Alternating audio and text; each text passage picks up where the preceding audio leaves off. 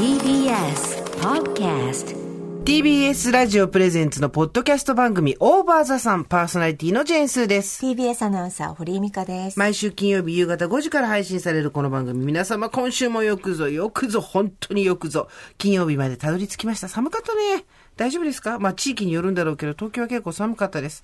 毎回およそ30分、誰が何と言おうとおよそ30分。私ジェーンスーと TBS アナウンサー堀井美香さんが語らい、皆様から届いたメールを読み、太陽の向こう側をオーバーと目指していく、そんなトークプログラムとなっております。はいということで、えー、大変遅ればせながらですね、番組宛てに何通か、お年賀状いただきました。あありりがとうごございま。ざいますす本当にね、皆さん、あの、消しゴムハンコあり、あの、ご夫婦の写真あり、あと、ご自分で編んだ虎のマフラーをね、お写真あの写真撮って、年賀状してたりと、なかなかこう、あの、習慣としてはい。なくなりつつあるものではございますが、はい。しかと皆様の年賀状を受け止めました。ひしひしと受け継いでらっしゃる。ね。ありがとうございます。今日堀井さんですね、いつもと違ってなんかね、あの、ウィーン少年合唱団みたいな服着てるんですよね。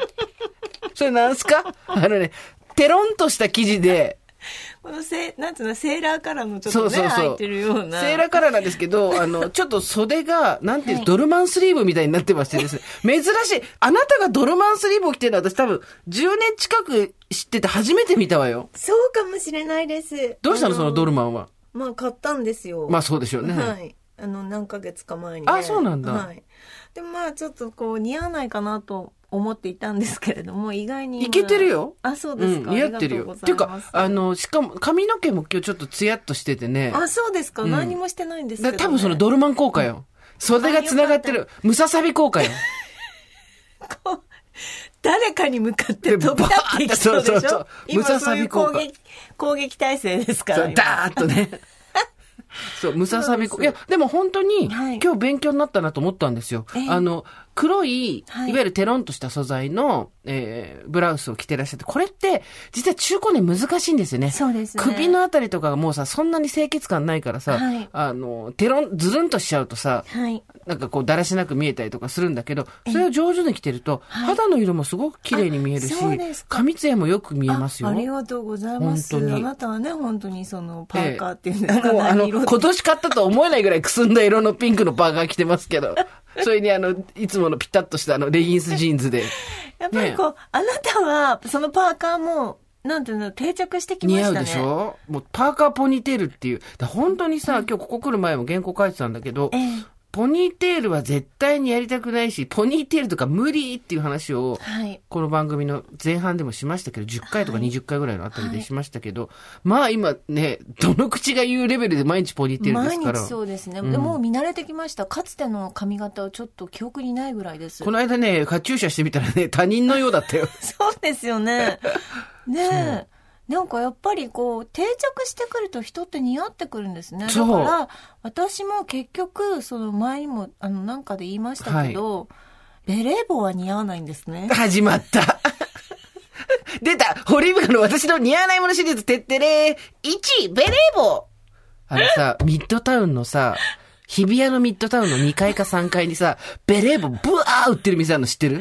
えー行こうよ、今度。頭？頭？頭じゃない。か。それただの、あの、帽子屋さんだけど、ベレー帽だけが、えーちょっと待って。で、なんかもうベレー帽が炊きたてのパンみたいな、焼きたてのパンみたいな感じで、ポンポンポンポンって重ねて乗ってるとかあんのよ。えーちょっ行こうよ。といいですか？何？私やっぱ新たな自分を発見するに、そう。やっぱベレー帽は、もうやっぱ、こうなんつうの、自己確認しないといけないから。なんでなんで？てかさ、面白いよね。あそのさ、なんてことないものだけど、すごいハードルがあるものってあるよね。うん。ベレー帽はやっぱ足引っ張られる。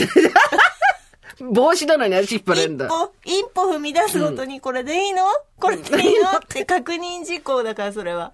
ベレー帽は。なんかさ、でも今の髪型で今の服のままベレー帽にしちゃうと、どうしても、あの、志村少年合唱団みたいになっちゃうじゃん。なんだっけあれ、ドリフの合唱団。テレッテレッテレッテレッテレッテレッテレッつってキャンデのさ。ィーズの人とかそうが歌ってそうそうそうたやつですよね。だけど、なんか、ちょっとアレンジとかあとは何、ベレー帽と何ベレー帽似合いませんし、あとやっぱり、コンバースのスニーカー。確か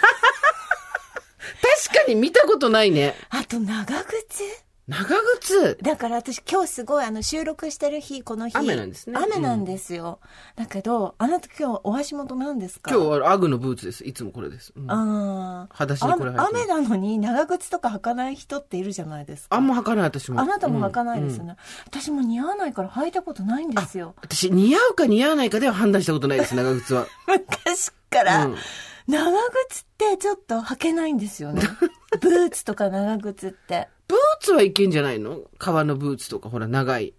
ああ。なんか昔から、うん。秋田の生まれだったので、うんうんやっぱり雪降ると、まあ、ローファーをもう雪の中でもみんな女子高生履いてるんですよ。はいはいやとなんかまあちょっと雪深くなってくるとスノトレって言って、ちょっとなんか何ですか、それは？あのーまあいわゆるコンバースのこううんちょっと厚手のやつみたいなやつの、うんうんスニーカーだ。そうをみんな履くんですけど、それもちょっと苦手でしたしやっぱなんかダメなんですよね。似合わない？似合わないですもう思い切ってだからあの長いあの白い長靴みたいのだったら逆に似合いますよ。あの厨房タイプ。はいはいはいはいはい。はいか、あの、動かしとかでみんなが履いてるやつですね。もうやるぞって、やるぞやるぞって長靴ですよね。あれは油も弾くからいいんですよ。油も弾くし。知らない。つま先鋼入ってるからいいんですよ、あれは。ですけど、まずな、そう、長靴とかだからコンバースとうんかそういう、なんか、ハイヒールとか、ヒールのない靴ではないものね。靴だね。スニーカーは靴だね。そう靴ではないものではないよ。コンバースから苦情のメール来るよ。あとやっぱ赤いリップでしょ？これはずっと言ってますけど。赤い口紅は似合わないってよく言ってる。そんなことないと思うけど。私さ、昔赤い口紅についてはコラム一本書いてて、何の本だっけな甲冑だったかな。で、あの、野宮真紀さんいるじゃないですか。もう我々が目指すして叱るべしの。還暦ですから、今。はい。で、野宮真紀さんのことを思うと、ピチカートの時のド派手なイメージがある方もいらっしゃるかもしれません。けど、もうどんどんどんどん時代とですね、えっと、更新していって、今もう最高に素敵な還暦の女性なんですけど、野宮さんがまあ昔から赤いリップずっとしてて、で、なんかプロデュースして作ったのがあったんですよ、何年か前に。でその時に送ってきてくれて、で私も、もうあの、肉機今井美樹みたいな感じで、もう、チッポンデュオシッ、シッみたいな、もう、チッポンデュオっていうとこ、シッっていうさ、音が出るぐらい、シャー猫みたいなさ、チッポンデュオはあの、まあ、アイシャドウなんですけどね。まあ、とにかく、とにかくそういう、なんで、シーってなるぐらい、あの、赤い口紅似合わないから、一食ったみたいな口になっちゃうじゃん。うん。嫌だったんだけど、うん野宮さんに、その、その人それぞれに絶対似合う赤があるからって言われて、送ってもらったやつ来たら、本当にさ、似合ったのよ一時私赤い口紅結構してたじゃん、し取てたね、材の時とか。してたね。だからあるよ、に赤い口紅。あなたもなんか赤は全然見てても違和感ないです。いや、私も最初はひどかったんだって、七五三みたいだったんだって。あ、で今もう色を間違えるとひどい。ちなみにでも、やっぱりあなたはピンクは似合わない。そ うそう、ピンクは、ピンク、でも、ピンクのトレーナーは着れるよ。ってことは、くすんだでもさ、ピンクもちょっとそれ今くすんでるやつじゃん。だからそれもピンクじゃん。だからあなたは赤の審判がきついのよ。厳しいのよ。赤のつ、でこ私が認める赤っていうのがすごい狭いのよ。ああれも赤、これも赤っていう私も言われて、ななるほど赤。で私今、くすんだピンクのはいはいはいマスクしてますけど、本当同化してるマスクとこれもパーカー、が。そう、これも、くすんだピンクだから似合うのよ。なるほど、ね。絶対似合うホニャララはあるんだけど、まあ、ベレー帽、でもさ、待って、ベレー帽、赤い口紅、コンバースってさ、完全にオリーブ少女だよね。オリーブ少女的なものがダメなんだあね。とボブもダメ。あ、ボブね？ぼもう、だって完璧オリーブじゃん、それも。ボブ、岡崎京子の書く漫画じゃん。ボブダメ。あ、ボーダーもダメかもしあ、れない。ボーダーも着てんの見たことないね。ボーダーもダメかもしれない。ちょっとやろうよ。苦手なものトライアルみたいな感じで。うん。ちょっと赤い口紅塗ったらでも確かにボブにすると、この葉の子度が上がるよね、一気にね。ね 似てるでおなじみ、この葉の子。赤い口紅も、やっぱ滑舌悪くなるんじゃないかなって。口紅の色で滑舌関係あります？あなた何ですか苦手なもの？私は、似合わないので言うと、うーん。まず、なんか私が好んで着るような、うんこのテロッテロのブラウスとか。うん一応持ってるんですけど、私が似合わないもの言ってもいい、うん襟。似合わないね。襟がダメなの私。襟、襟全般。でかいでしょ秒走でかいでしょ襟全般。もう、丸かろうが、ボタンダウンだろうが、四角かろうが、なんだろうが、もうね、襟がダメ。襟が似合わないんだよ、私。なんでだろうね。なんでだろうね。なんかあるよね、でもなんかそういうさ。すごいわかる。襟はだ、あんたは襟はダメだよ。あんたは襟はダメだよ。襟はダメだよね。なんかね、今さ、すごいでっかい襟のやつそうそう、流行ってんじゃん。で、しかもあの、あの、あの流行り2回目じゃん。私たち、前やってんじゃん、すでに。た。また来たか、これと思って。ね。で、あれ、襟でっかダメだね。襟だ、あのね、襟何がすごいって、私、襟のある服着た瞬間に襟がずれんの。んわかる？襟が、わがまま襟、ボディってなるけど、わがまま襟になっちゃうのよ、私の。なんか知んないけど、襟がね、だからやっぱ、襟のないもの？しか服はないよ、ほとんど。そうだね。せだから、あの、タートルネックとかならいいわけ。だけど、右と左にある襟がダメね。そう存在してるとダメなんだ。そう。この鎖骨のあたりに何か存在すると、これが違和感。襟がダメ。なんでだろうね。わかんない。でさ、なんか昔だったら私も今さ、あなたボブも似合うよとか、ね、克服できるよみたいな、その苦手意識いらないよと思ったけど、襟なんかほんと克服したくないもんね。襟苦手なままでし死んでいくや、私は。やっぱさ、顔が強いからさ、そういうこと？どうすんね絶対私のさ、私の顔毛にさ、死ぬ時襟のある服着せないでよ。ね。せ旅がすごい辛くなるから、うわ、襟ずれてる、ずれてるって思いながら、あの、サンズの川まで行かなきゃいけないから。ね。襟ダメだ襟ね。私ね、T シャツダメなんだあ、T シャツダメだね。私もう分かってんの。T シャツはでも T、シャツは難しいの。T シャツは35超えたら大体の人が難しくなるよ。あなぜかと体型が崩れてくるから、似合わなくなってくるんだけど、あなたはそうじゃなくて、面との組み合わあれが相性が悪いね。昔から、うん、昔からダメだね。昔からうんだから体育着とかもすごい似合わなかったの。私はいはい。むしろ襟ないんだけど、襟を作りたかったの。あじゃあこう全部私の襟あげるよ。私が買った服の襟全部取ってあげる。ちょっと切れ目入れてこう。うん襟をね襟っぽくするとねうん襟っぽくしようかと思ったぐらい。T シャツ T は。シャツは今着ると、みんな、あの、昔のママさんバレーのさ、お母さんたちが着てたようなさ、今ようやく馴染んできたよ。だから。あの襟うん襟襟なし？丸、丸。丸襟？丸襟。丸とか、T シャツがね。はいはいうん。みんながそうなってきたか。だかららそうそうそう、みんながなってきたから馴染んできた。そう世間にね。でも私も T シャツはあなたと逆の理由で、体型が大きいから、あの、チビ T とかさ、チビ T なんて着る、てか大体の T シャツが着たらチビ T だから、XL だから私 T シャツのサイズ。流行ったの。流行ったよ流行ったね。チビ T。デカ T あも流行ったけどね。デカ T も流行ったけど、チビ T の時には辛かったね。こんなにも着れないものがあるかって思ってさ。いやー、襟は、すーちゃんは襟は難しいね。あと何？あ襟と、あとは、まあでも服関係で言うと、うーん、似合わないのはやっぱ襟だね。襟って、あの、すごい、今もう、ちょっと、自分で言ってて嫌になっちゃった。昔は襟の着た、あった服も、あ、でも似合ってなかったんだよな。着てたけど一生懸命。うんうんなんかもっと言うと、ボタンもダメなんだよ、私。服の概念が全部ダメ。もう、でもボタン、ボタンついてるの見たことない。ないでしょ？前で、前でボタン止まってんの。ボタン似合わない。ボタンと襟が似合わないってもうやばいよね。ズタ袋被って生きていけってことでしょ。なんかシルクのものもないよね。ない。テロッテロのやつとかも。一枚だけ今回持ってて、今シーズン持ってて、久しぶりに着てるけど、ちょっとは、服部料理教室みたいになってる。なんか、ちょっとマオカラーなんだよ。若干のマオがあってさ、なんか服部感があるんだけど、チャコールグレーのね。私ね、トレンチコートもきダメあ、なの。本当？似合いそうだけどトね。レンチコート難しい。すごい似合いそうだけど。私トレンチいけるよ、全然。持っちゃいないけ、着ちゃいないけど、めんどくさいから。またまたって自分に言っちゃうもん。またままたた、ってまたまたって思えうもん、。トレンチコートある？とトレンチコートも難しいですね。あ、そう。私今年ピンクのコート初めて買ってさ、ああ、言ってそんなにたくさんは着てないい。けど、でも、うんでもなんか、結局自分の問題だったりするわけじゃん。うん襟ついてて、私が襟のある服着てて、周り、街歩いてて周りとかプークスクスって笑ってるわけじゃないじゃん。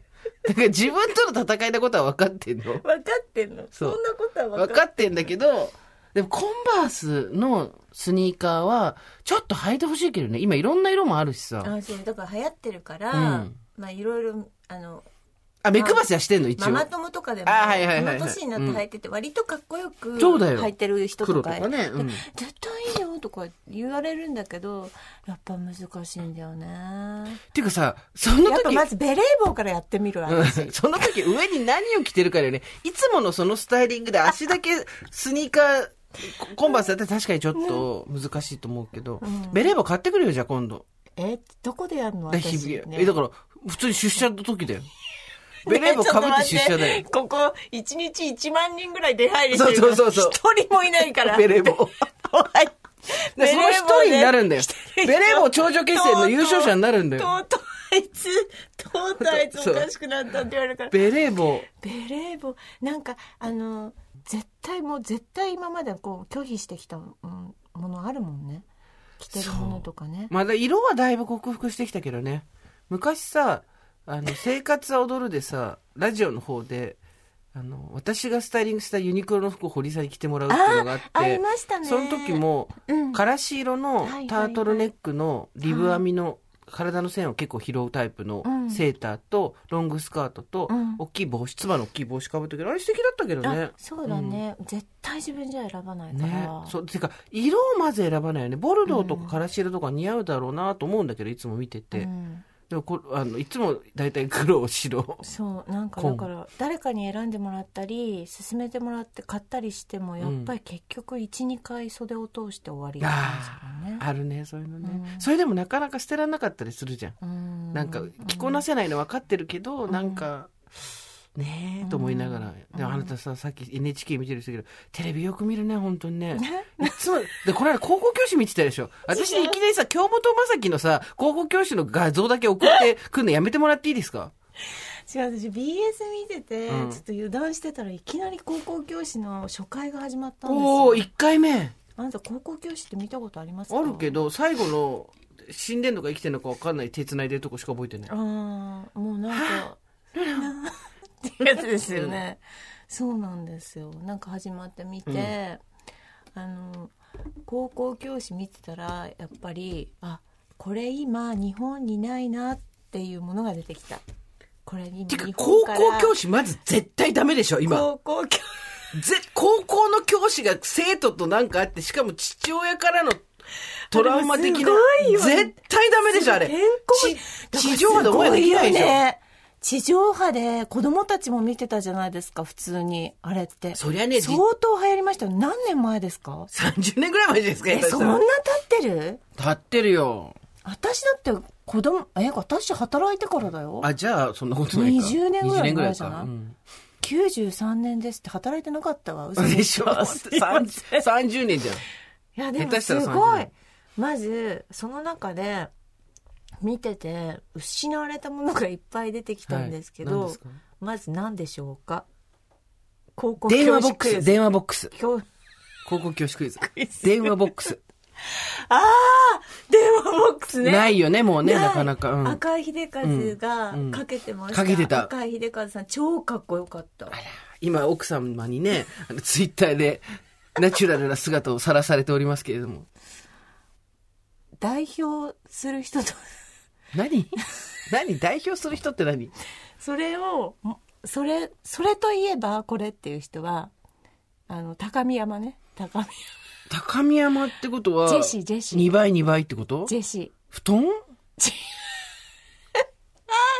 惜しい。あ違うね。えっと何？それといえばそれを持ってる人といえば北大路欣也も持ってる。えあのお風呂のバブルバススター？だっけなんかあの5人ぐらいで入ってるやつあれじゃなくて。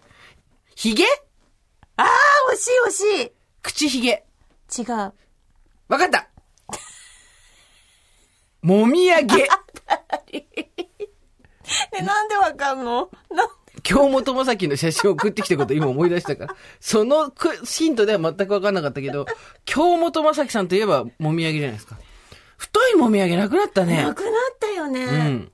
すごい立派だったのふわってなっててうんもみあげが、今ないですよね。まあ今、もう、毛というものの、こう、なんていうんですか、アピールが、薄い方が、モテるみたいなのありますからねう。ん、男性もないですね。男性が田村正和さんとか昔そう結構みんすごかったよねなすごかったじゃないでもあれってこう男性性じゃん。の象徴じゃん。当時は。あだけど今は、男性が脱毛に行ったりする時代ですから、うん毛がない方がっていう。京本正樹さんはもみあげがすごかった。そう。昭和にあって何？じゃあ、あ平成か。と、あと高校教師クイズ。はい、てってれー。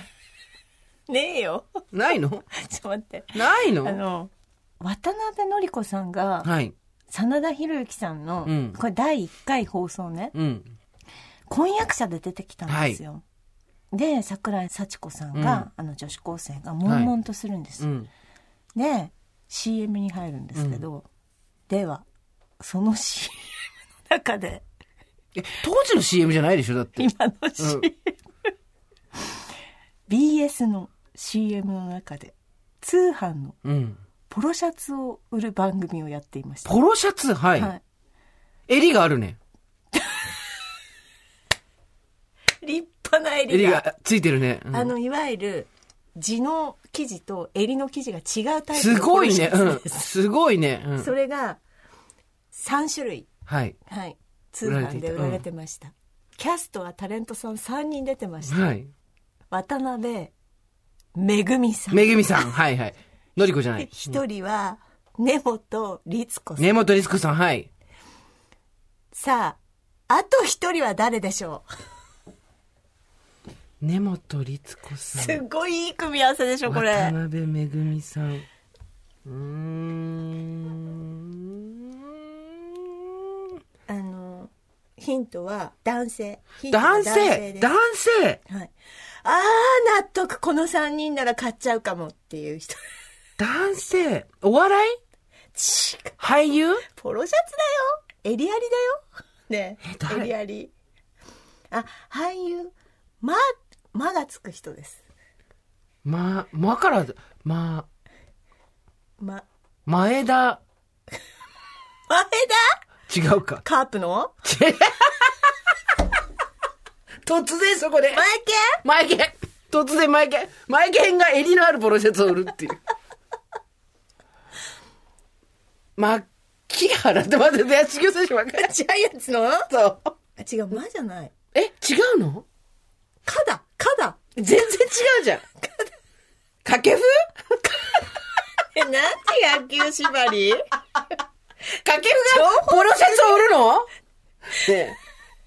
前剣か、牧原か掛布が売るポロシャツ。めっちゃ買いたいね。欲しいね。そのキャスティそのングいいね3人が売るポロシャツは欲しい。たとえ襟があっても私は買う。ね、あとさ、やっぱさ、C とかそうさ、そうそうそうそうそう入ってんの。G とか G とかさ、H とか入ってんのよ。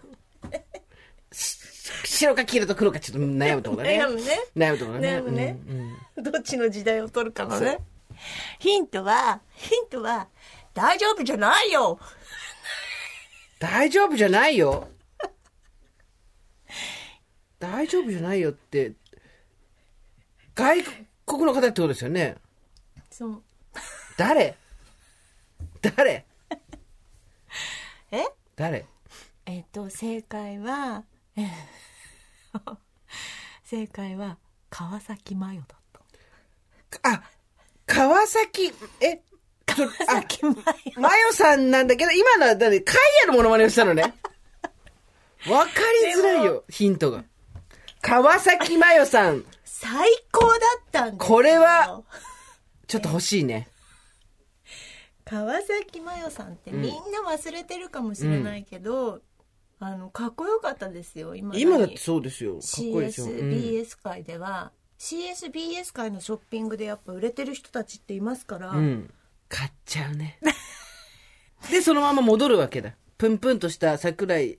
あそうですそうです戻るわけだ戻って、だからまあ赤井秀和さんがめちゃくちゃかっこよかったのと、なんか今とは全然違うてか、今は絶対ダメだよね。高校教師が、そうですね自分の担当するクラスの女子生徒うんと恋愛関係になるとか、うん女子生徒の父親がある種の虐待をしているっていううん。描写が普通にうん。流れるってことはないね。うん。なんかそれで後半だけど、うん。そのベッドに多分桜井幸子さんが、なんか裸でいる、うん。みたいな描写だけで、うん。あなんか親にそういうことをされてしまったんだなっていうのが分かうん。る場面が出てくるんだよね、うん。確かね。すまあ当時も相当ショッキングだったけど、今だったらそれ当事者の人とかが、うん。ものすごいね、フラッシュバックしたりとかトラウマになったりとかするから、うん。まあ当時、なんだろうね。結構雑な時代を生きてきたんですよ、私たちおばさんは。うん。良くも悪くも。うん。だから、今の人たちと話をしたりとか、うん。コミュニケーションを取るときに気をつけなくちゃいけないよね,、うん。ね。今の人たちはそんなこと全然見てこなかったから、そんなことを日常会話の中で出してきたりすること自体がないし、その、センセーショナルなこととして当時は描かれたけど、今はもう完全に社会問題なわけじゃないですか。うんそうね、当時のとか。その時はまだ誰もなんていうのぼんやりだったよね。まあ、創作においてどこまでのどういう表現がうん社会に重要されるかとか、誰に見せるかとか、まあでも、大体今あれやったら PG15 とか、そのペアレンタルガード、何歳以下ははい営林的な、何歳以下は見ちゃダメとか、うん親と一緒じゃないと見ちゃダメになるよね。間違いなく高校教師の内容は。でも高校教師ってなんか何年か前まで地上波でも再放送してたじゃないですか。してたね。夕方とうん、かさ、うん、してた。してたよね。うんだからすごい。いや、今からそれをなんか昔ひどかったみたいなことでなんかするつもりはさらさらないんですけど、私たちはその、当時それを見ていたこともあるし、うん。そういう時代だったっていうのもあるからなんだけどいやそうか。でも桜井幸子さん本当に綺麗だったし、ね。真田広之さんもすごいすごい人だね。すごい難しいところでさだからさ、うん。あの今こうやって私たちが話す時にもちょっと一瞬さ詰まっちゃうじゃん。うん。言葉が、うん。どう話していいかわからない。どう話したら怒られないかみたいなことをすごい考えちゃうけど、じゃあ待てば OK なの？うん。18、うん。20歳まで彼女がうん。成人になるまで待って、それでも気持ちがうん。変わらなかったら OK な。まあだから搾取になっちゃいけないっていうことと、あとうん。16歳の女の子が考えてる自分は大人だからっていうことっていうのは多分30ぐらいになった時にゾッとするほど子供だったり、うん。あ、なんか大人の恋愛してたと思ってるけど、これ完全にただ騙されてただけだみたいなこと何度もあり得るので、うん。原則としてはダメなんですけど、うん人の心を縄で縛ることはできないからすごく難しいよね。うんその、それで幸せになる人ももちろんいるから、うんうんうんなんかこの間そういう本が出たんだよね。海外で。ねあの私それ読んでなかったんだけど、なんか、母親がうん娘の部屋に入って、昔の子供の頃の日記をうん読んじゃったんだって。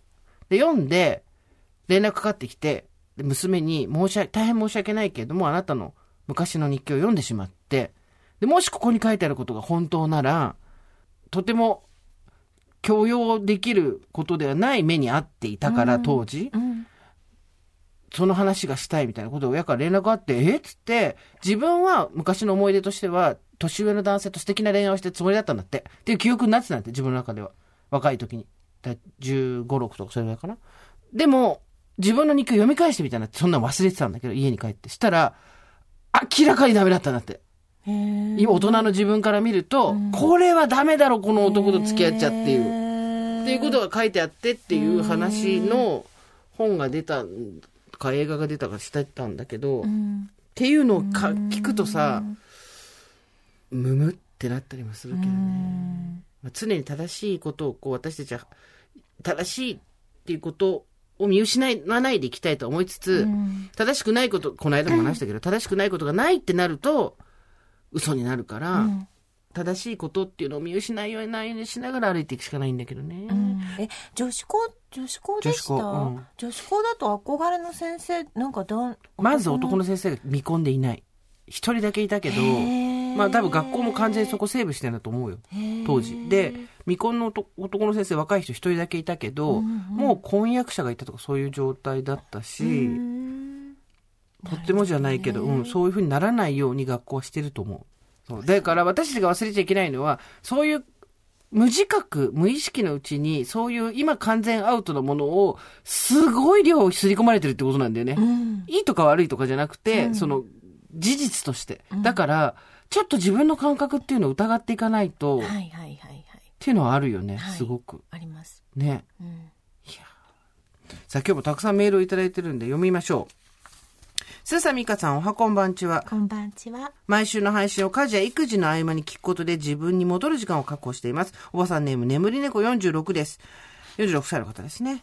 先週の鹿の卵さんのメール、スーさんの私なんかがをやっても何もいいことがないに励まされては初めてメールしました。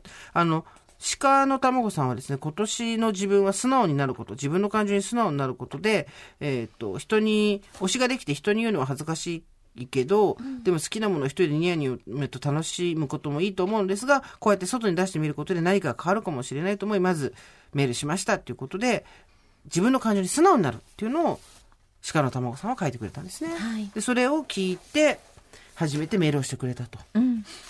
えー自分らしさのレコンキスタ。自分らしさって一体何だろうと考えてもよくわからない。昨年は数年続けていたアロマの活動に終止符を打ちました。やりたいと思っていたことは周りからよく思われたかったり、誰かの期待に応えるためのことのように感じて手放してみたら、次は特にやりたいこともなく目標もなくなりました。先週の配信を聞いてからやりたいこと自分らしさについて考えました。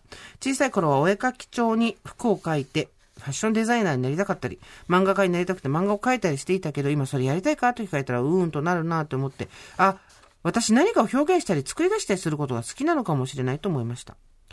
そう思うと思いつきばかりで形にできないと思っていることも、たとえ最後まで形にならなくても始めてみたいと思いました。香りを通して表現したいことをただやってみる。誰かの評価を気にせずにやってみる。でも完成したら誰かに嗅いでほしいなって思います。正しさにがんじがらめになって周りを不快にさせないような生き方を子供に引き継がないためにも、私が私らしく生きることを許して認めていきたいと思います。これからもスーさん、ミカさん、ご助会で皆様と一緒に前に進みたいと思います。ということでありがとうございます。ありがとうございます。そうね、あの、誰かに提出するとかになると、最後までやり遂げなきゃってなるけど、うん。まずは好きなことを途中途中でやめてもいいからやってみるっていうのがリハビリとしてはいいかもしれないよね。そうですね。スーさん、ミカさん、こんにちは。こんにちは明けましておめでとうございますす。とっても素敵な出来事があったので、思わずお二人とリスナー様にお伝えしたくご連絡いたしました。ありがとうございます。先日28回目の誕生日を迎えまして、うん、おめでと深センのオーストラリア料理レストランで友達とディナーをしていた時、はい友人よりサプライズでバースデープレートをいただき嬉しさを伝えていてそしたら店員さんがなぜか一本のオレンジ色をしたバラを持ってきたんですう。へえ。あちらのお客様からなんと奥にいらしたカップルの女性がん同じくお誕生日で、お相手から受け取った花束から一本抜いて私に渡してきたのですすごい ね、あちらのお客様からやられたことある？え？ないないない私一回だけあるね。まあいいや、その話後でするわ。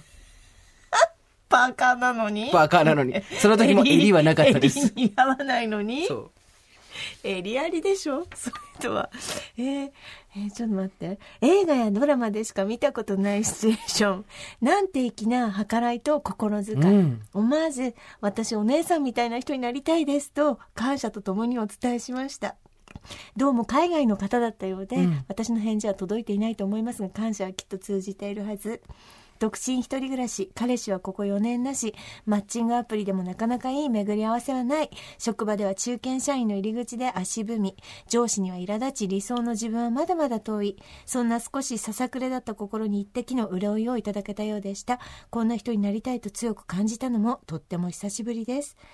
20代、30代を通して私はああなろうと決めました。なかなかできない出来事でしたので、興奮冷めぬまま乱文ですがお送りさせていただきました。ありがとうございおます。二人のリスナー様のお話、いつも楽しく拝聴しております。これからも応応援しております。甘酒さん。甘酒さんありがとうございます。そしてお誕生日おめでとうございます。おめでとうございます。素敵じゃないあちらの方からってバラが来るってすごいえねーだか。らオレンジのバラの人。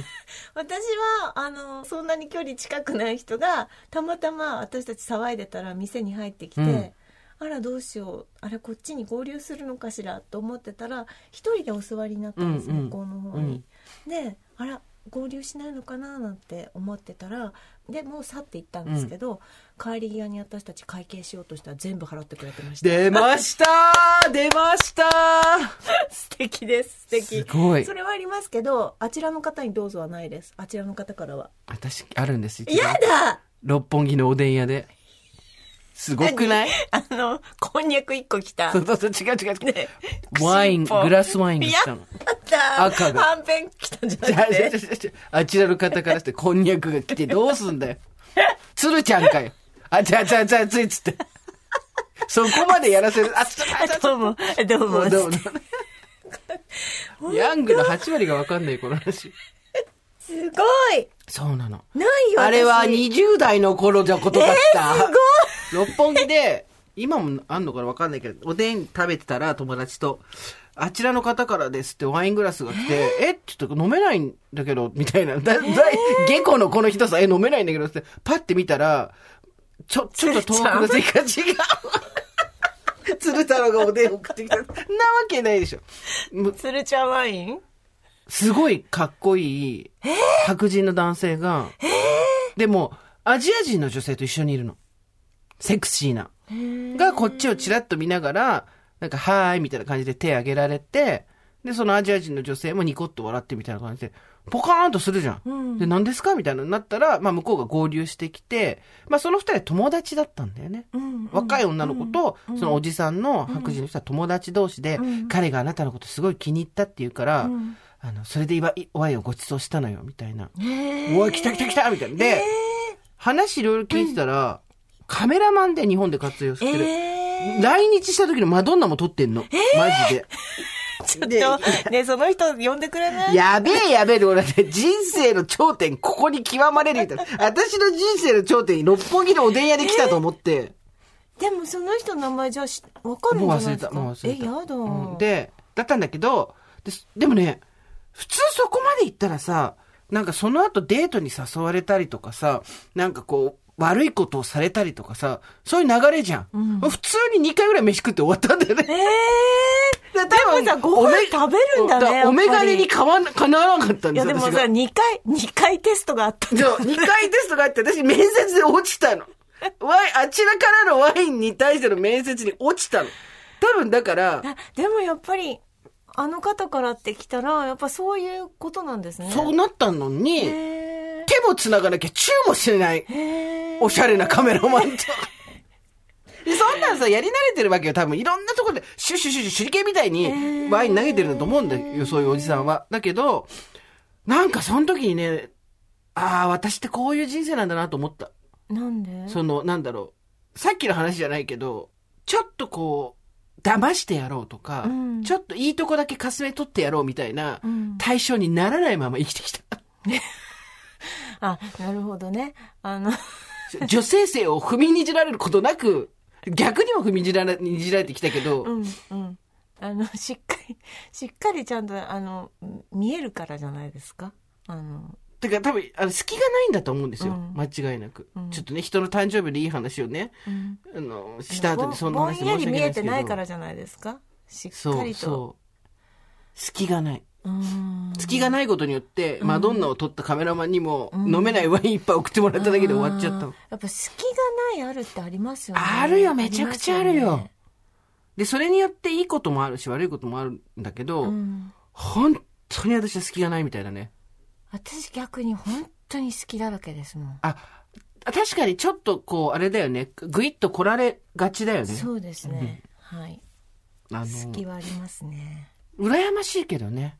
うーん。ちょっと私から見ると。まあ、いい思いをしたり嫌な思いをしたりっていうのはどっちもあるんだろうけど。やっぱりね、あのね、これ娘が聞いてるんですけど、このポッドキャスト。まあいいじゃん。お お母さんの高校教師を話してやれよ。娘も隙がないんですよ。ない、ない。ない。でやっぱりねうんわかるわかる。うんすごいね、あの、この子、秘書とかマネージャーにも完全に向いてるなってぐらい、人のこう先をはい先をはいはい。全それ部フォローしていく子なんです。昔から。わかるなぜなら母親がこうだったうんから、頑張んなきゃいけなかったんだよね。そう。通信簿捨てちゃうから捨てられる前に自分でストックするとか、ダメな親だな、おい。遠足のお弁当、遠足の日忘れちゃってお弁当用意しないから、んもう明日はお弁当ですよ、お母さんっていう、ちゃんとあの、あの、リメイン入れるとか、リマインド入れるとか、そういうことをしてきた人なので、やっぱり先々をやっぱりこう、読んでいくんだよね。私、ついこの間友達にそれに言われたもん。うん。スーちゃんはう、ん。相手の気持ちの先の先まで読みすぎるから動けなくなるんだって言われて、なるほどねって。なるほどね。メンタそうメンタでしょ？メンタ、メンタ、メンタロウうるせえよ。メンタロウ。メンターとメンティーでしょ？メンティ、メンディーで。やめて、やめて。メンティーでしょ？って言われて、はーってなったんだけど、でもそれさ、私貴様女子書いた時にも、自分の本ね、もう書いてるわけ、好きって何かっていうと、別にぼーっとしてるとか、そういうことじゃないんですよ。何かっていうと、何も決まっていない、これから先どうなるかわからない、この空間っていうのを耐える力。はい。これがあるかないかなんですよ。相手に選択肢をブワッと与えてあげるそう。力。力。そうだから飲み会の時に、はい、まずビールの人手挙げてよ。これダメなの。もう、飲み、座った途端にわかるみんなが飲み、飲み物を考える時間とかを与えずに、もうなんか何も決まって、だから結局隙のない人間って、何も決まってないことが耐えられないわけ。もう、だから店選びとかも、えー、どこに行く、みたいな、そういう余暇、余白とかも耐えられないそうそうそうそうここに行くにはこの距離が一番それです、それそれそれ。はい、店の候補4つ選んできました。イタリアン、中華、なんとかなんとか、どれがいいですか？はい、これです。だいだいたい予算これぐらいです、みたいな。で、はい、みで、例えばデートなんかしてごらんなさい。あ私が20代、30代の頭までで一番難しかったのが、1軒目終わった後。もう、もう2軒目までびっしもり。う、違う違う、もう、だまだ1軒目終わるじゃん。出るじゃん。で、どうするっていう、これがもう本当に、いやはいや超年点するぐらい辛かったの。もう、行くの行かないのどうするの？帰るの？ね、電車どうする？ね、終電何時？みたいな。もうね、本当2軒目までの耐える力がマジでなかったの。常に1軒目終わって、はい、これ。もう店出て、ねもう店のドア閉めた瞬間に、どうすんの？帰るの？もう一回行くの？始まるもんも始まる。何？何？何？ど何？何？何？じゃあ3人タクシー乗っで、て。そうそうそうそう。こっち、こっちとこっちタクシー乗って分かれて。道わかる？わかる？わかる？大丈夫？どこどこの前で？はいやっぱこれなんですよ。2軒目を待てるか待てないかっていう。デートは特にそれ。うん。デートは特にそこで、だから、襟が似合わないんだよ。それ関係ねえし。二軒目と襟関係ねえし。でもそうなんですよ。そこでずーっと耐えて、どうしよっかって言って、じゃあ今日は帰るねとか、うんじゃあ今日はもう一軒行くとか、向こうが、うん。で、そんな別に男に優先、なんで、あの、主導権を握らせるとかそういう話だけじゃないんですよ。そうじゃなくて、お前が仕切るなって言われるんですよ。相手が女だろうが男だここが、ただ女友達だと死ぬほど楽なんだよね。ああ、大体テンション。一緒じゃん。はいはい。だか、ら、その、じゃあ、今日一件終わって、あじゃあね、バイバイっつって、二件目もないなっていう、こう、はいはいバイブスがわかるじゃん。はいとか、どうする？もう一回、あ、やってっちゃパッパ、はい、調べて、なんとか、ははいはい、パッパ、みたいなさ。お前できんな、っつって。そうそう終わりだからね終。わりいやいやいや、つって。はい、終わりか、バイバイ。あ、お金ないやけど、じゃあペイペイで、お入金しといて、はいはい、バイバイっていうさ。あれ、こう、男女とかになると、まあ、女性同士とか男性同士もそうなんだと思いますけど、異性愛者だけじゃない多んで分だからその。どうするみたいなイチャイチャの時間が、あなたどうしてた？そういう時。ちゃんとできてた？純粋にできてたっていうか、純粋にほら私どうする、え、どうする？で人生単位でどうするだからね。どうする？つって1日ぐらいいられる人だから、え、どうする？つって別に結論出なくてもいいか、みたいな人だから、あの、そりゃやりましたよ。どうすすごるでしたよい、羨ましい。私今本当二十歳ぐらいになったら、そこで耐えろ！そこで耐えろ！っつって、そこ、そこで耐えろ！一歩進むな。。前足出すな！っていうね。前に足一本出すなって感じしますよ。もうそれが性分としてや、やっちゃう気持ちはわかりますよ。しょうがないもんね、それね。でも、30後半ぐらいからやらないように自分を鍛えて、ん何をやるに、力を抜くにも鍛えなきゃいけないってどういうこと？ね。鍛えるときどうやってすんの？いや、もうだからひたすら息を止めて、潜水ですよ。2 3が6人そうね。いやマカハンニャハラミータですよ。結局す、困った時のハンニャ心経ですよ。結局はね、そ信用う。で、耐えて、え、じゃあ帰ろっかとかってうん。言われて、しょぼーんみたいな。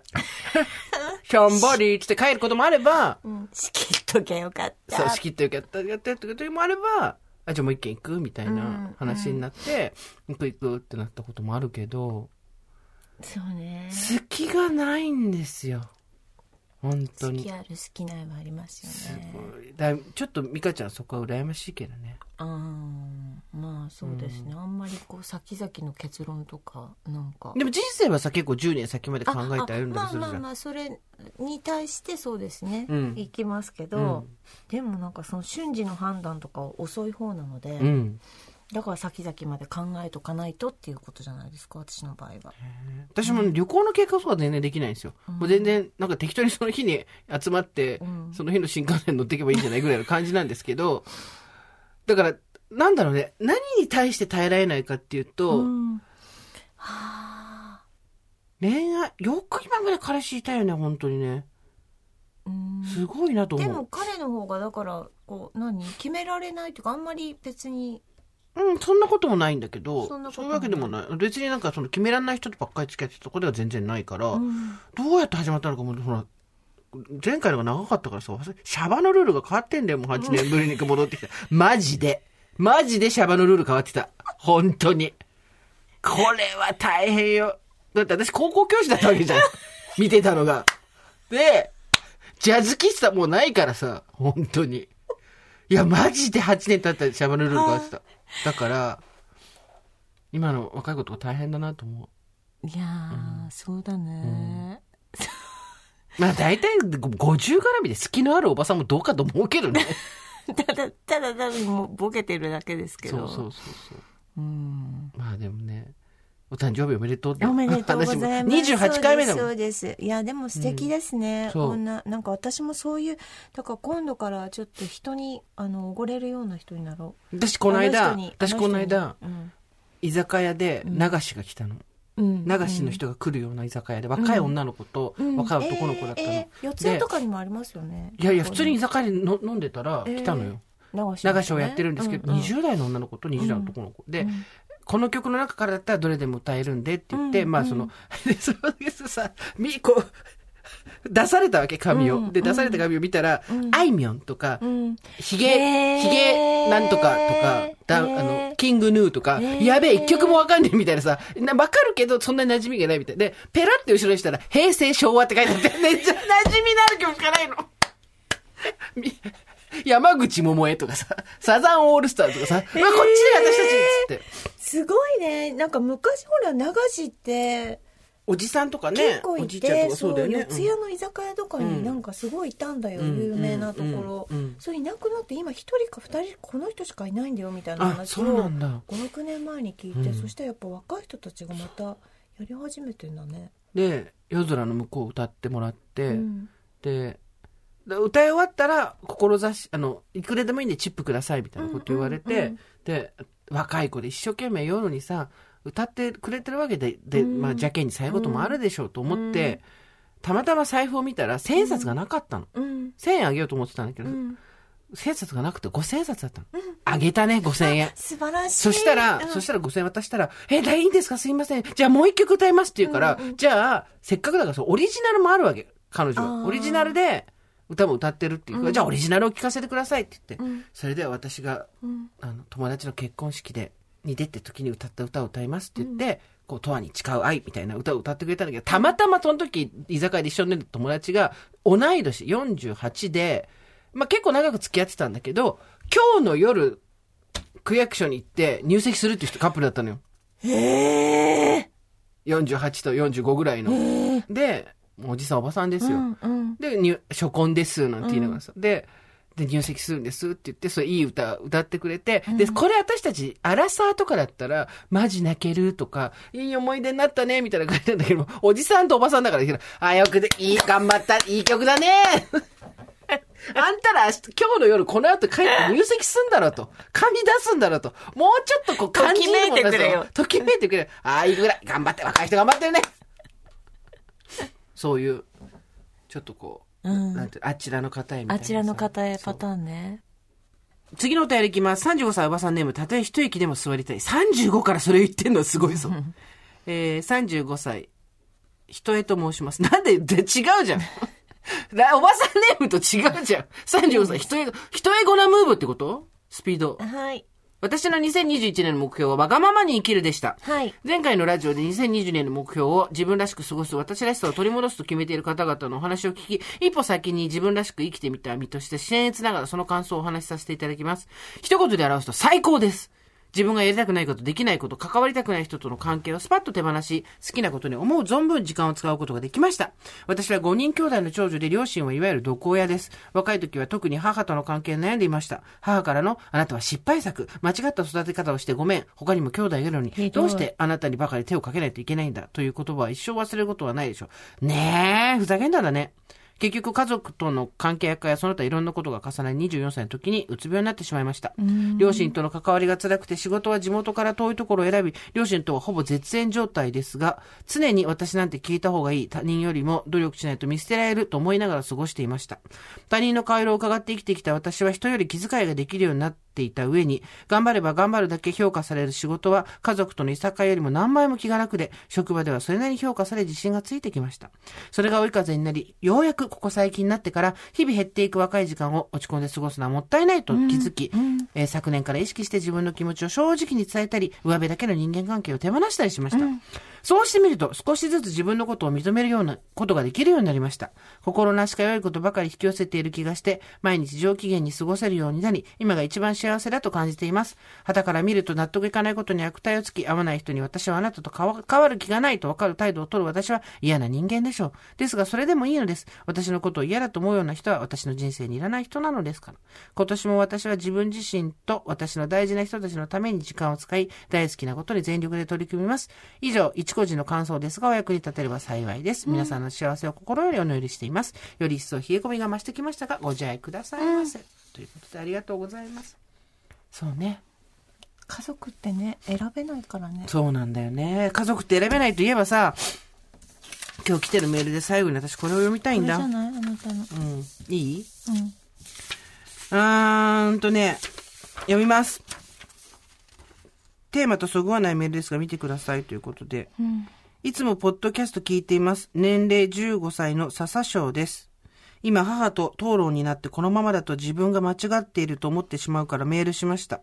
自分は今中3でゲイです。中1の時にゲイだと感じ、昭和な考え方、かっこダンスやスケボーに偏見があったりと、である50何歳かの親と中2の時に討論になり、ゲイであることを公言しました。うんしかし、まだ親、特に母親は認められなかったらしく、酔っ払うと、孫が欲しかったとたびたび言われてしまいます。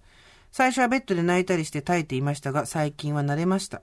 だけど今日、翔ちゃん、いろいろ気もつけない方がいいよと言われ、どういうことかわからなく、えと聞き返すと、まだゲイだってことはわからないでしょだから YouTube とか見て自分はこうだと決めつけない方がいいよと言われました。意味がわからなくて討論になって、要するにやっぱりまだ認められないようでした。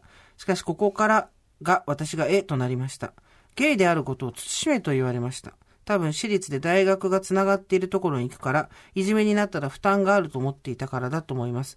しかしいじめられていたら全力で守ってあげることをすると思っていたから、心に結構刺さりました。プラス、遠回しにお前は変だから隠して生きていけと言われたようなものだから、こんな家族とあと6年も一緒にいると考えるともう死にたいです。死なないで。泣きながらメールを打っているので誤字があったりするかもしれないけど、先輩方の意見を聞きたいです。まだゲイについて認められない世の中、どう生きていくのが正解なのでしょうか。だらだらとすみません。急に雪が降ったりと気温がぐだぐだなのでご自愛ください。過去何言ってるんだろう、笑って書いてあるんですけどね。翔ちゃん、笹翔、15歳か。どうしようね。多分、母親の、は今もう混乱の中にいるんだと思うんだけど、混乱するものの中にいる様子っていうのを子供に見せないでほしいよね。本当に。なんかでもなんでしょうねその母親の子供言葉をまだこう右から左じゃなくて、んちゃんとこう受け止めてる、ね、15歳だもんだって。なんだね、うん。親は絶対だし正しいと思ってたまだ時期のギリギリじゃない？これねあとね12年してくるとね親の言うこととかね全然耳頭に入ってこなくなる日がそれあんたんちの息子や。あのね、でもね虎視眈々と生きてほしいのあのしたたかに一緒に生きよそう虎視眈々と。本当に。多分言うんだよ言うし、うんお母さんの気持ちは相当の時間と相当のことがないと変わらないよ、うん。でずっと言われ続けるんだよ、うんきっとうが YouTube 見ろっていう時点でちょっと怖いよ。うん しょ本を読めとかじゃないんだもん。しょうがないんだよね、でも私たちがこうやってお母さんのこと言うと、ちょっと翔ちゃんも傷つくよね。うん。多分お母さんのこと好きだしね。うん、そうそう。でも親って子供のことを思うがゆえに、自分の幸せな、こう、子供像みたいなのがあって、うん。多分そこに近づけようとしてるのは、きっとお母様もそうだと思うんですよ。もう今すごい勢いでブーメラン帰ってきてますね、あなたね。額に刺さって血がダラダラ出てますけど大丈夫ですか？でも本当に、あの、虎視眈々とやってってほしい。うん。あと何年かわからないんだけど、その、うん。親から解放される時がね。あの、今、中3でしょ、うんで、私も、高校入ったぐらいかな、中学か高校ぐらいの時に、うん。正しくて完璧でうん。あると思ってた母親が、うん。なんだこの人も普通の人間じゃ。ん穴だらけだし、ムラがあるし、うん。びっくりするほど偏見もあるなとか、何言ってんのって思うことが起こったんですよ。うん。で、その時に、あ、なるほど、親って完璧じゃないんだっていうのを知って、うん。ちょっとびっくりしたんですけど、うん。ゲイであることを慎む必要も、隠す必要も、もちろん、えっ、と、ゲイであることが悪いことでも何でもないです。うん。全く違います、そこは全く。そそこは多分、翔ちゃん、笹翔も分かってると思う。翔ちゃんとお母さんに言われてる。で、じゃあ親、母親何を言ってるのかっていうと、理解が全然、ささっきも言った50何歳でしょさっき言った、高校教師見てたんだよ。う。うん。世代だよ。うん。だから、今では絶対アウトの偏見とか、うん。差別的なこととか、バンバン刷り込まれてるわけですよ。ごめんな。俺たちの世代。そう。で、まだシャバに出てきて対応できてないんだよ。本当に。そういう偏見のせ世間から、うん。今のところに出てきて、おじさんおばさんまだ対応できてない人いっぱいいるんだよ。うん私たちだってそうだよ。あって気がついた時にう、ん。ひどいこと言ってたりとかするから、うんら。本当にごめん。お母さんの代わりに謝るわけじゃないけど、そこはごめん。で、決めつけない方がいいんじゃないっていうのは、多分、お母さんが異性愛者だからなんだよね。うん。異性愛者って、私は異性愛者であるっていうことを自覚する必要がないまま生きてこれるんですよ。なぜなら異性愛者のように、に、が生きやすいように世の中ってデザインされてるから。だから、みんなと同じものが好きになれないとか、みんなはこうなってるっていうのに自分は違う、おかしいなとか、なんで自分はこうなんだろうっていう問いを小さい頃からしないまま大人になれるわけ。うん。異性愛者のためにデザインされてるから。で、そうなると、中学3年生で自分は性思考とか恋愛の対象が同性か異性かっていうことなんか決めなくていいじゃないって言いたくなっちゃうのよ。なぜならそんなこと疑問持たないで生きてこれたから。で、自分は疑問を持たないで生きてこれたから、そこは特権であってすごく今まで楽をしてきたんだってことがわかんないんだよね。だから、お母さんに言ってほしいです。あの、YouTube とか見て、勉強してっていう前に、お母さん YouTube は見ないで、本を読んで勉強してくれと。うん。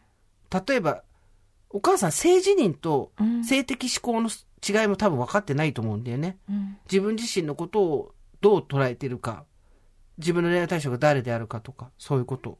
で、そういうのがどういう段階で決まるかっていうのも多分分かってないと思う。うん。で、そういうことを分かりやすく説明してる本とかも今世の中には出てるので、お母さんの方ことを勉強してってうん。言い返してみて。うん。で、孫が欲しかったって言ったら、うん孫は別に作れます。お母さんは多分結婚して子供を産むっていうことしか孫ができる方法がないと思ってる。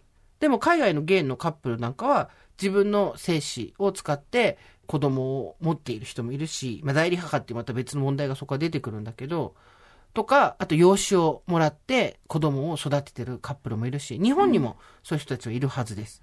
だから、孫は欲しかったらもしかしたらモテるかもしれないし、モテないかもしれないし、それはその時の状況次第だから、うん。で、それは自分が異性愛者だろうが同性愛者だろうが、そこ関係なくないっていう話なわけですよ。うん。そんなことは翔ちゃんも分かってるんだと思うんだけど。うん。うん。なんさか。こうやって一番こう愛されるべき存在の人にこう理解してもらえないってすごく辛いよね。辛いじゃないですうんか。傷つくよね。うん。でも多分お母さんはよく分かってないがゆえに不安なんだと思うんですね。子供が幸せにうんもしかしてなんかなれないのではないかと思ってしまってるってことはね。だだからなんかうん本当に自分でこう幸せになる準備をこうしてった方がいいと思いますよ、自分なりにう。ん、私の友達でゲイの人とかは、うん。えっ、と会社ではそれは言ってないけど、うん。周りの友達にはそれは話してて、うん。楽しい友達の輪もあるし、うん。えっ、とパートナーに日本ではね結婚が同性婚が認められてないので本当にさっさとか法律改正してほしいですけど、パートナーシップは法律婚はできないけど長くもう一緒にいてお家も建てて住んで暮らしてる人もいるし、うん。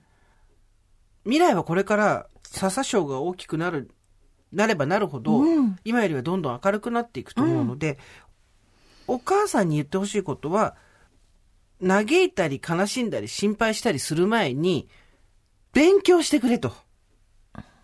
自分の子供がそういうふうなことを言った時に、はい。親としてどういう対応を取るべきなのかとかゲイっていうのはどういうことなのかとかそういうのをちゃんと勉強して僕に YouTube を見ることを勧めないで僕のことを決めつけないで、僕の将来を決めつけないで、うん自分が勉強してっていうのを、まあ自分の言葉で言ってあげてほしいなと思います。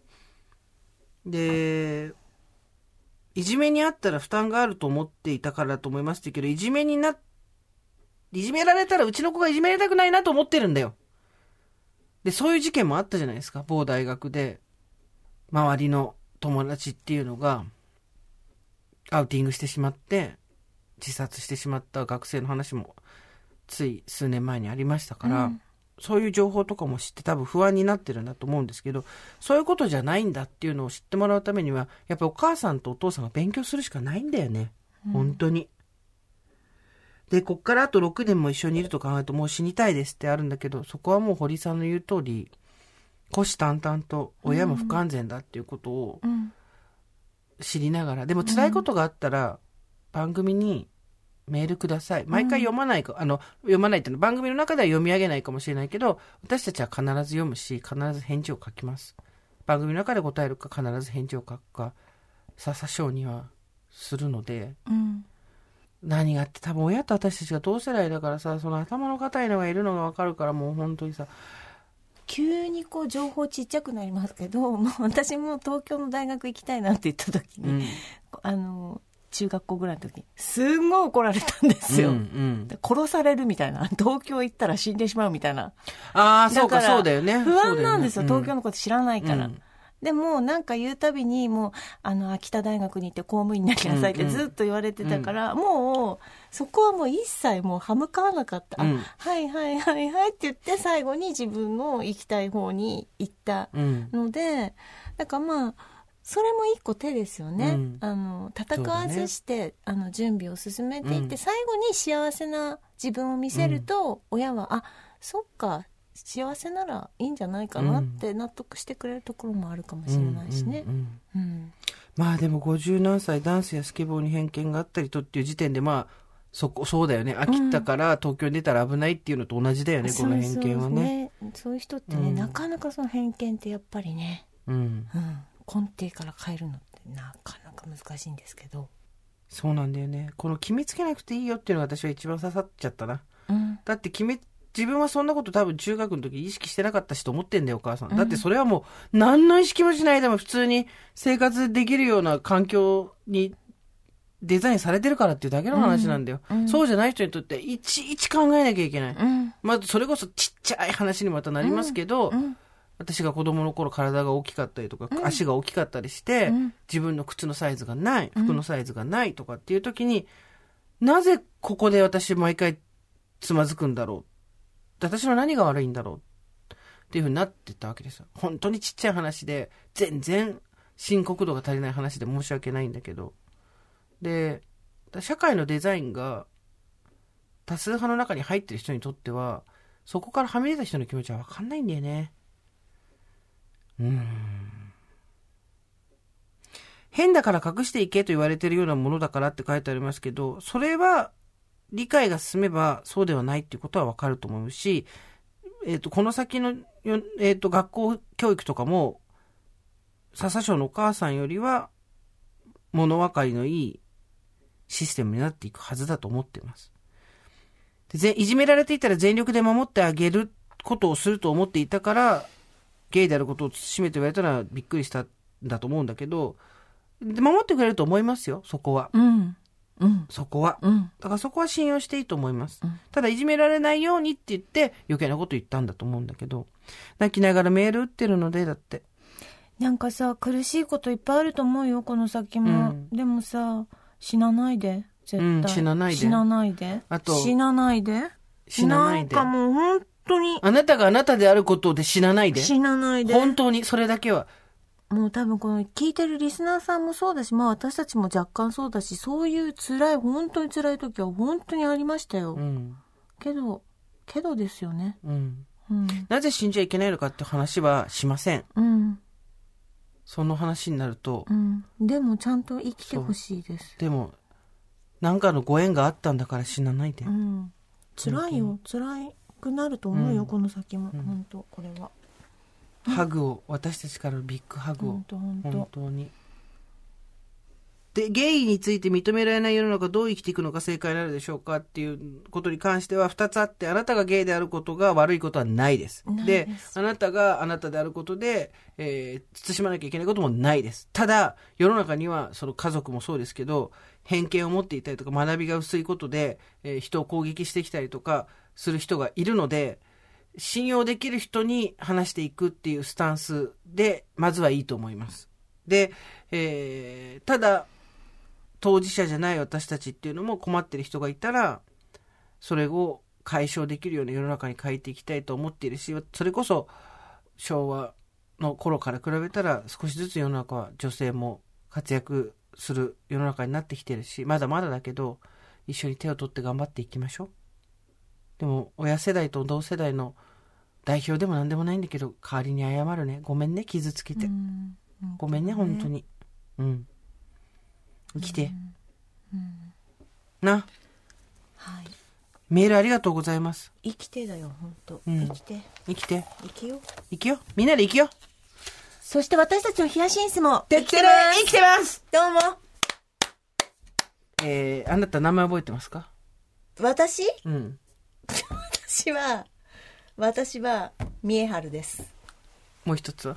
トミコ。ピンポートミコ。ンよく覚えてましたね。トミが、トミが、ワンサと、やってくると書いて、トミコトミが未来にやってく私たちのトミコとる。三重春はですねそれあんた、あ、それあなたのでしたっけ？こっち三重春ですよ。三重春紫の方が成長が早いです。うちにある、オイスースもそうなんですよ。ええ鮫島と桜井と宇野もあ、紫の方が伸びがいいんですよ。あ、できる男さんそうそうそう。めっちゃできるチーム。で、ただ、見てください。ご覧なさいよ。トミコ。トミコ。ね。伸びは遅いけれども、この太い幹を思わせる緑の、この輝き。そうですよ。いいね。これ、いつかペロッとめくれてきて、行くんでしょ生命ですね。そうさっきう。そう。言ってましたけれども。さあ、ということで、最後にこのメールを読んで、今日は終わらせたいと思います。タイトル、私のスンス終了のお知らせ。いいよ、いいよ。スーさん、ミカさん、おはこんばんちは。おばネーム、熊本幕次郎と申します。36歳のおばさんひよっこです。私も皆さんと同時期にヒヤスンスの水耕栽培を始めました。根は張ったのですが、芽が出る気配がなく、とうとう先日根が腐り、私のスンスは終了しました。私はもともと植物を枯らすタイプではあるんですが、ヒヤシンスも育てないのかと少し落ち込みました。しかし私には、 OVER THE SUNリスナーでもある仲のいい同僚がおり、その人は立派に植物を咲かせるタイプなので、その同僚のスンスを楽しみたいと思います。職場ではスラックというチャットツールを使っていて、オリジナルの絵文字を作ることができるので、二人で負けへんで偽地図をスンス50円くださいなどの絵文字を作って送り合い、楽しんでおります。2月から転職が決まり、その同僚とも毎週顔を合わせることはなくなってしまいます。でも同じ職場で出会えたご縁を大切に、スンスの芽が出なかった分も新天地で私が目を探せると思います。素晴らしい芽吹け芽吹けいいよ、この考え方。もうね、ヒヤシンスの分の芽吹きを全部体内に取り込んだの、この人。そう。あ、いいこと言いいいこと。2022年。そうね。ますます私らしく過ごしていきたいです。外は寒い日が続きますので、スーさん、ミカさん、リスナーの皆様ご注意ください。ということで、今日も皆さんのメールに助けられて番組が無事にはい終了することができました。悲しい日もある。いい日咲くもある。そうそう。そうです。いろんな日がある。ただ生きろっていうね、そこでございますといったところで今回はここまでにしておきましょう。オーバーザさんでは皆様からのメッセージをお待ちしております。送り先は番組メールアドレス、over.tbs.co.jp です。アルファベット小文字で over です。えー、最後になりましたが、現在発売中の日経ウーマンで、えー、ミカちゃんと私が取材受けております。40代までにやっておきたいことを、10のこと書いておりますので、ぜひ読んでください。それではまた金曜日の夕方5時、オーバーザさんでお会いしましょう。ここまでのお相手は、TBS アナウンサー堀井美香とジェーンスーでした。オーバー。TBS Podcast